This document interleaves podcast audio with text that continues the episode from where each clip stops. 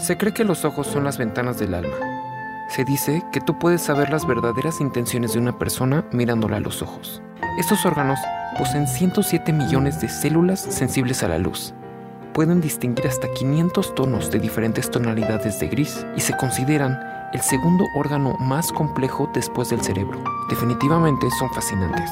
Pero Charles Albright llevó esto a un nuevo nivel que te pondrá los pelos de punta. La policía de Dallas lo considera como el asesino de mujeres más depravado y despiadado que la ciudad haya visto. Y en el episodio de hoy te contaré sus crímenes y te relataré su vida que estuvo llena de extraños incidentes. Hoy hablaremos de Charles Albright. Soy Guillermo Ruiz, esto es Buenas Personas.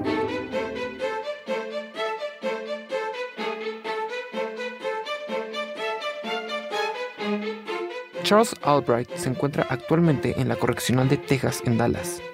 Una tarde se encontraba sentado en una celda especial esperando a ser entrevistado.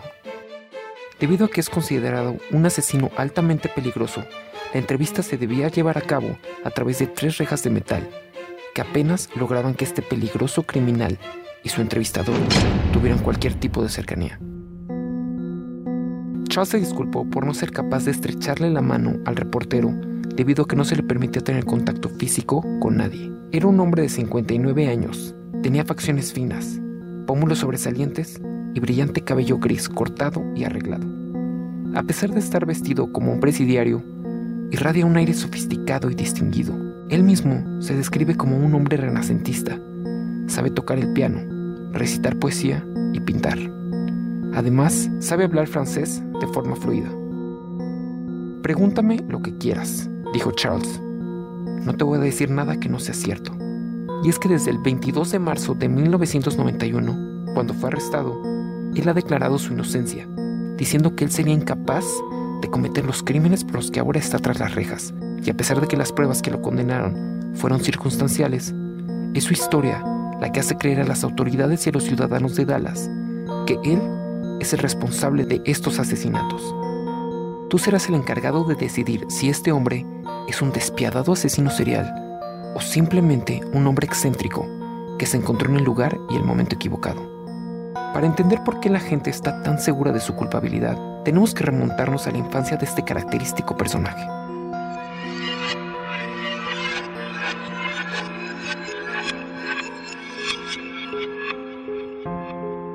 Primer registro que se tiene de la vida de Charles fue cuando fue adoptado a la tierna edad de 3 años en 1936 por una joven mujer de cabello negro llamada Dale y su esposo Fred Albright. Ellos constituyeron un matrimonio de clase media que vivían en un vecindario en Oak Cliff. Dale siempre le diría a Charles que su verdadera madre era una estudiante de leyes que quedó embarazada a temprana edad y que decidió dar a su hijo en adopción para que éste tuviera un mejor futuro. Dale siempre cuidó que Charles se sintiera amado y todo el tiempo buscaba que su hijo tuviera lo mejor. Pero este amor y protección que le brindaba Charles poco a poco comenzó a llegar a extremos enfermizos.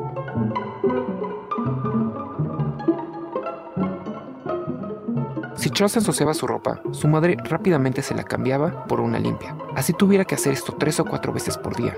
Para evitar que su hijo estuviera en contacto con el lodo, solía llevarlo ocasionalmente al hospital de Portland, para que su hijo viera con sus propios ojos a pacientes deteriorados que sufrían de polio. Le aseguraba que si seguía jugando con la tierra, acabaría en un lugar así.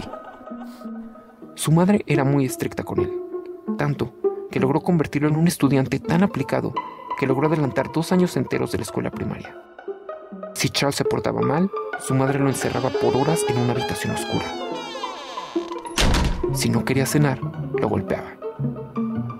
Ocasionalmente, él solía vestir a Charles con vestidos de niña y le daba una muñeca para que no se sintiera solo. A pesar de esto, Charles nunca se quejó. Siempre agradeció que su madre le enseñara a comportarse con gracia y dignidad. Los años pasaron y cuando Charles se convirtió en un niño de 11 años, él lo introdujo a la taxidermia, el mundo de disecar animales. Su madre lo inscribió un curso en la escuela de Northwestern, donde le enseñaron que disecar animales era todo un arte, y eso lo convertía a él en un artista.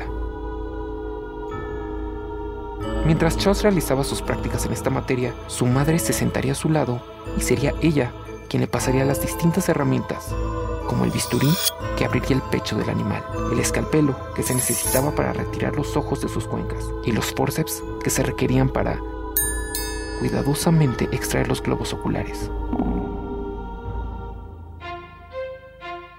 Charles pasaba horas disecando aves, asegurándose que parecieran lo más vivas posibles. Su momento favorito de este proceso era cuando su madre lo llevaba a la tienda de taxidermia para comprar suplementos. Y era en ese momento cuando él podía pasar horas mirando los enormes frascos que contenían distintos tipos de ojos, de águilas, búhos y venados, que aunque eran falsos, se veían increíblemente reales. Fue grande su decepción cuando su madre se negó a comprarle cualquier tipo de ojos, debido a que eran muy caros. Para solucionar este problema, su madre decidió sustituir estos increíbles globos oculares por un par de botones negros, para que los colocara en las vacías cuencas de sus aves disecadas. El hecho de saber que no podía tener esos hermosos ojos falsos hacían que Charles los deseara todavía más. Los años pasaron y Charles se convirtió en un estudiante popular. Era presidente de su clase, miembro del coro de la escuela y activo participante en el club de fútbol de su preparatoria. También estaba inscrito en el curso de dibujo, donde su maestro solía utilizarlo como modelo de la clase debido a sus facciones finas. Charles tenía fama de ser un excelente bromista, pero una de sus bromas quedarían en la mente de sus compañeros, no por ser particularmente chistosa, sino porque simplemente fue una broma rara. Charles tenía un amigo llamado Andrew, y este había decidido terminar su relación con su novia, la chica más guapa de todo el campus, que tenía unos grandes ojos color almendra. Después de la separación, Andrew decidió tirar a la basura todas las fotografías de su exnovia. Semanas después, Andrew empezó una relación con una chica diferente. Al poco tiempo, mientras miraba una fotografía de su nueva novia, Andrew se dio cuenta que había algo extraño en esa imagen. Descubrió que encima de la mirada de su novia se encontraban pegados los ojos de su novia pasada. Alguien se había tomado el tiempo de sacar de la basura todas las fotos que él había desechado. Había recortado los ojos y los había pegado no solo en sus nuevas fotografías, sino que los había colocado en puntos estratégicos que él frecuentaba para que constantemente se sintiera observado por los enormes ojos color almendra de aquella chica a la que le rompió el corazón. Esta bizarra historia pronto se volvió famosa alrededor del campus, y no tardó en descubrirse que el autor era nada más y nada menos que Charles Albright. El tiempo siguió su curso. Charles continuó con sus estudios, y al poco tiempo se casó con su novia de universidad llamada Betty. Juntos tuvieron una hermosa hija.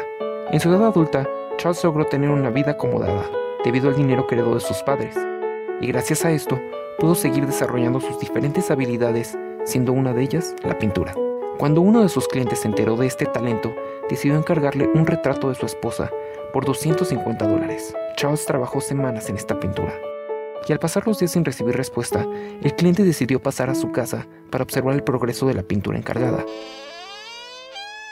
Cuando Charles lo hizo pasar al vestíbulo, el cliente se encontró con un increíble cuadro cuidadosamente pintado que lograba capturar con mucho detalle la esencia de su esposa.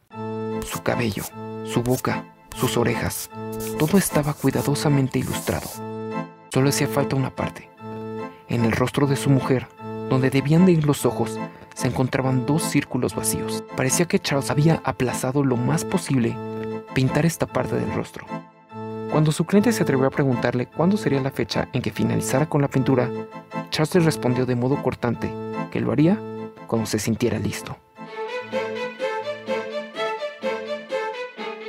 Pasaron los meses y el cliente recibió una llamada de Charles notificándole que su obra de arte estaba terminada.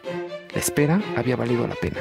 Los ojos estaban ilustrados de una manera tan espléndida que parecía como si siguieran con la mirada a cualquier persona que cruzara la habitación.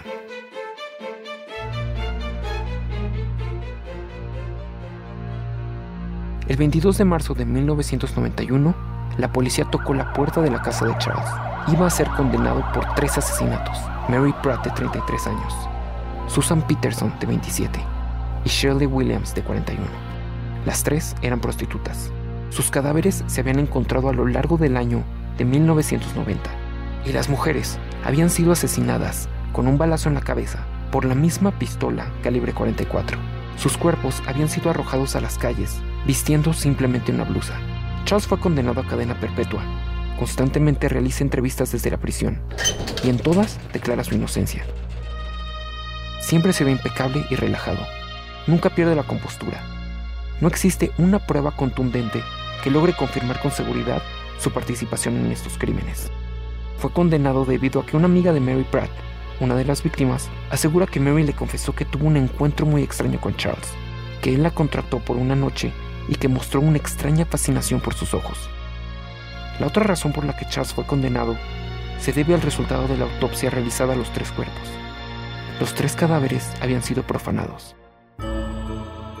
El trabajo había sido realizado por un experto, alguien que sabía cómo manejar el bisturí, alguien lo suficientemente perturbado como para realizar un acto inimaginable, alguien que tuviera una fascinación tan intensa como para ser capaz de arrancarle los ojos a sus tres víctimas.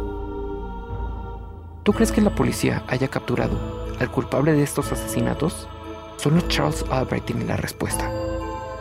Y actualmente se encuentra en una celda en la prisión de Texas, donde en sus ratos libres acostumbra recortar todos los ojos que encuentra en libros, revistas y fotografías. También dedica largas horas a pintar enormes ojos que parece que pueden contemplarte desde la oscuridad de su celda.